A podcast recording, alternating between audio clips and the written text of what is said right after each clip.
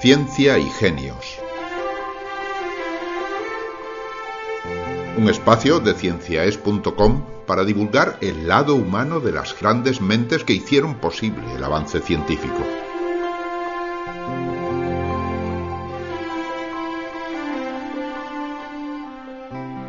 Enfriar una sustancia es tan habitual para nosotros que nos parece fácil.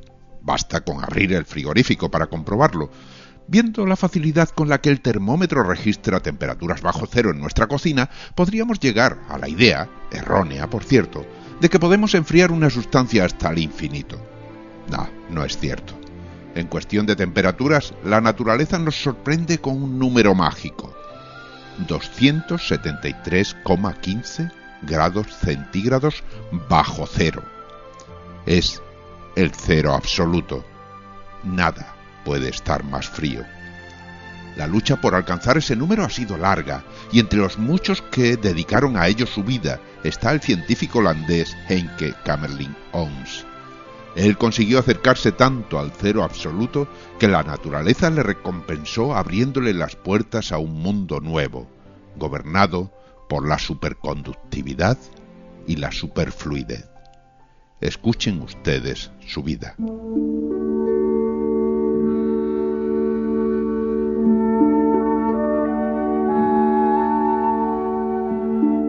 Todo comenzó en 1868, cuando un astrónomo aficionado anunció la existencia de un nuevo gas, de un elemento que iba a ser decisivo en el estudio de las bajas temperaturas y que, paradójicamente, se encontraba en el Sol.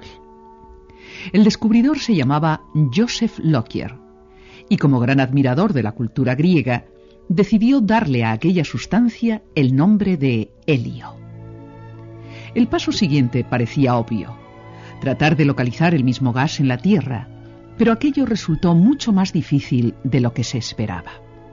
Y es que, aunque casi la cuarta parte de la masa del universo está constituida por helio, su presencia en nuestro planeta es meramente simbólica. Apenas mil millonésimas en la corteza y poco menos de cinco millonésimas en el aire. Era por tanto muy difícil de aislar y tuvieron que pasar casi 30 años para que otro inglés, William Ramsay, lo consiguiera. Ahora solo quedaba el último reto, intentar licuar el helio como se había hecho ya con todos los gases conocidos. Pero una vez más, el desafío fue mucho mayor del inicialmente imaginado. Para ello era preciso alcanzar temperaturas insólitamente bajas, casi al límite del cero absoluto. Y eso, como habían comprobado los expertos en termodinámica, rayaba prácticamente con lo imposible. Los fracasos fueron continuos, hasta la entrada en escena de Heike Kamerlin Ons, hijo de un rico fabricante holandés que no quiso seguir la tradición familiar.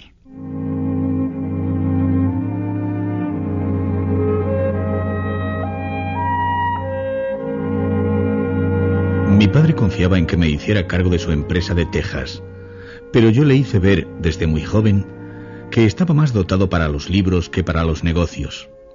Por eso no opuso resistencia cuando le anuncié mi deseo de viajar a Alemania para estudiar en la prestigiosa Universidad de Heidelberg, donde comencé a interesarme por un campo de la ciencia que entonces estaba causando furor, el estudio de las propiedades termodinámicas de los líquidos y los gases. Al regresar a Holanda, con 20 años recién cumplidos, obtuve una plaza de profesor y nueve años después era ya catedrático de física experimental en la Universidad de Leiden, una ciudad de la que nunca he querido marcharme. De cuando en cuando viajo a Groningen, mi ciudad natal, donde sigue funcionando a pleno rendimiento la empresa de mi familia. Aunque renuncié a seguir los pasos de mi padre, ahora comprendo que las asiduas visitas a su fábrica influyeron decisivamente en mi forma de pensar.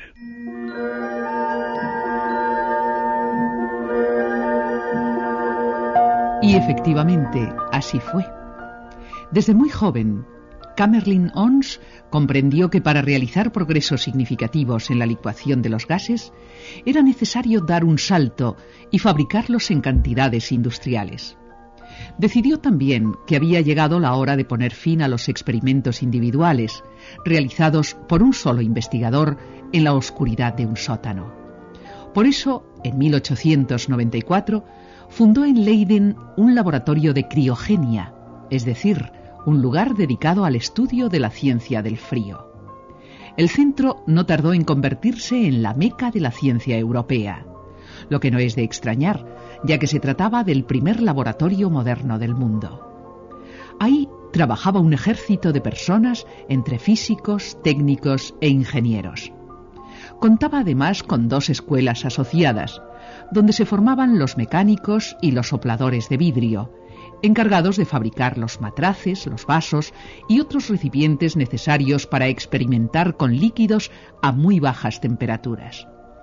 Y fue precisamente ahí, en el laboratorio de Leiden, donde Kannerlin Ons demostró que, a pesar de las enormes dificultades, también el helio se podía licuar.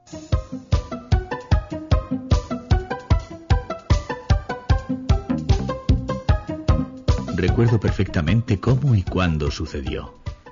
Aquel día, el 10 de julio de 1908, nos habíamos levantado muy temprano. A las 6.30 de la mañana pusimos en marcha el licuador de hidrógeno, un aparato muy sofisticado y esencial para el experimento, pues aquel gas era precisamente el que actuaba como sustancia refrigerante. A mediodía habíamos conseguido almacenar 20 litros de hidrógeno, cantidad que nos pareció suficiente para pasar a la fase decisiva, intentar por fin la licuación del helio. Tal como esperábamos, el termómetro, sumergido en el licuador, comenzó a descender gradualmente y fue alcanzando temperaturas cada vez más bajas. Todo iba según lo previsto hasta que de repente cundió el pánico. A las seis y media de la tarde, el termómetro se detuvo y observamos que el hidrógeno líquido estaba a punto de agotarse. Nadie dijo una palabra, pero tanto en mi mirada como en la de mis colaboradores se dibujaba la sombra de la decepción. Estábamos ya resignados al fracaso cuando alguien, que en ese momento entró en el laboratorio para enterarse de las últimas novedades, tuvo una genial ocurrencia. Insinuó que quizás el termómetro de helio gaseoso no funcionara bajo esas condiciones. Inmediatamente cogí una linterna, iluminé el licuador por abajo y me quedé mudo de emoción. El recipiente central estaba lleno de un líquido espectacular y maravilloso. Es extraño, pero ahora me viene a la memoria un incidente que tenía ya olvidado. Recuerdo que poco después de iluminar el recipiente, se me acercó muy intrigado un miembro del equipo para hacerme una curiosa observación. Me hizo notar que la superficie del helio licuado era muy distinta a la de otros líquidos. Y efectivamente constaté que aparecía plana, como la hoja de un cuchillo, sin las habituales curvaturas en las paredes del cristal.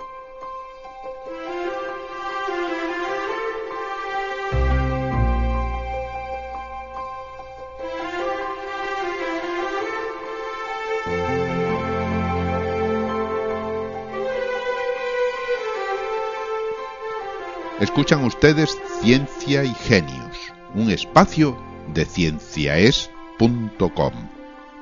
Ciencia para escuchar vive exclusivamente gracias a las donaciones voluntarias de sus oyentes. Si le agrada nuestro trabajo y desea colaborar, visite nuestra página web cienciaes.com. En ella encontrará información adicional y los enlaces a todos nuestros podcasts. Hablando con científicos, Ulises y la ciencia, la ciencia nuestra de cada día y Zoo de fósiles. Cienciaes.com Ciencia para escuchar. Continuamos ofreciéndoles la vida de Henke Kamerlin Ons.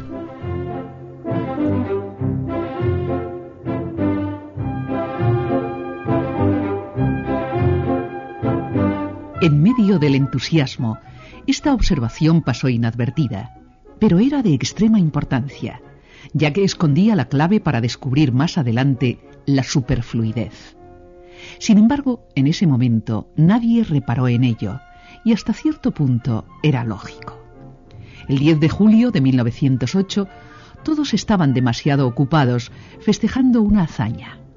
Las mediciones realizadas en el laboratorio revelaban que se había alcanzado una temperatura de 0,8 grados por encima del cero absoluto. Por fin se había conseguido licuar el último de los gases. Pero aún quedaban muchas cosas por hacer. Por ejemplo, estudiar las propiedades de las sustancias a la temperatura del helio líquido. Y eso fue precisamente lo que Kamerling Ons encargó a su colaborador más brillante, un hombre tímido y meticuloso llamado Gilles Holst, quien, debido a su carácter, perdió la oportunidad de pasar a la historia como el descubridor de la superconductividad. El mérito, como ha ocurrido tantas veces, fue a parar a manos del maestro, quien, todo hay que decirlo, ni siquiera tuvo la gallardía de mencionar a su discípulo.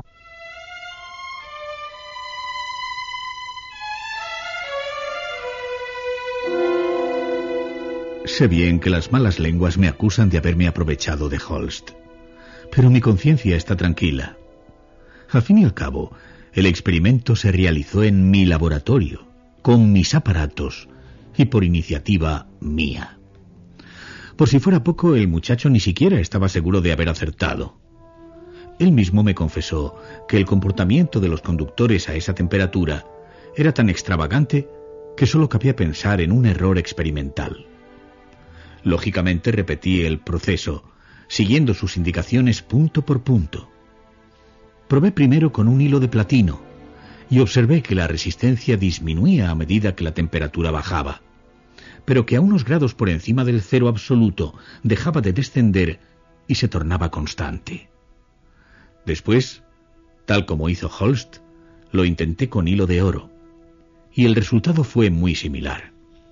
Según mi alumno, eso se debía a las impurezas del metal, así que de acuerdo con su hipótesis, probé con el mercurio, un metal líquido a temperatura ambiente, y por lo tanto muy fácil de obtener en estado de máxima pureza. Constaté que cuando la temperatura alcanzó los 4,2 grados por encima del cero absoluto, la resistencia era 500 veces menor que en la primera medición. E inmediatamente después ocurrió algo increíble. Dos centésimas por debajo, la resistencia desapareció por completo. Holst no se había equivocado. Pero yo fui el primero en apreciar el alcance de aquel hallazgo.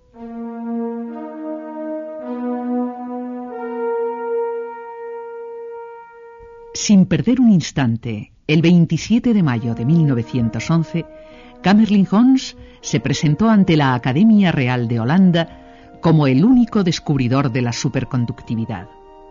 Y dos años después, en 1913, fue galardonado por ello y por la licuación del helio con el Premio Nobel de Física.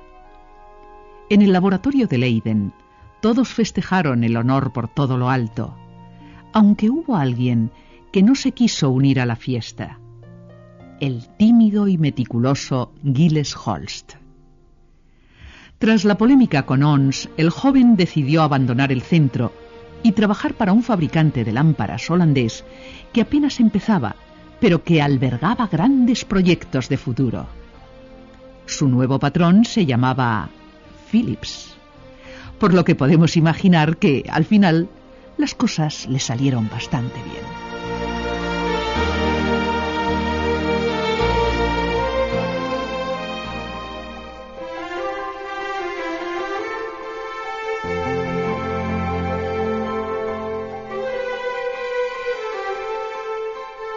Han escuchado ustedes la vida de Henke Kamerlin Ons, un capítulo más de Ciencia y Genio.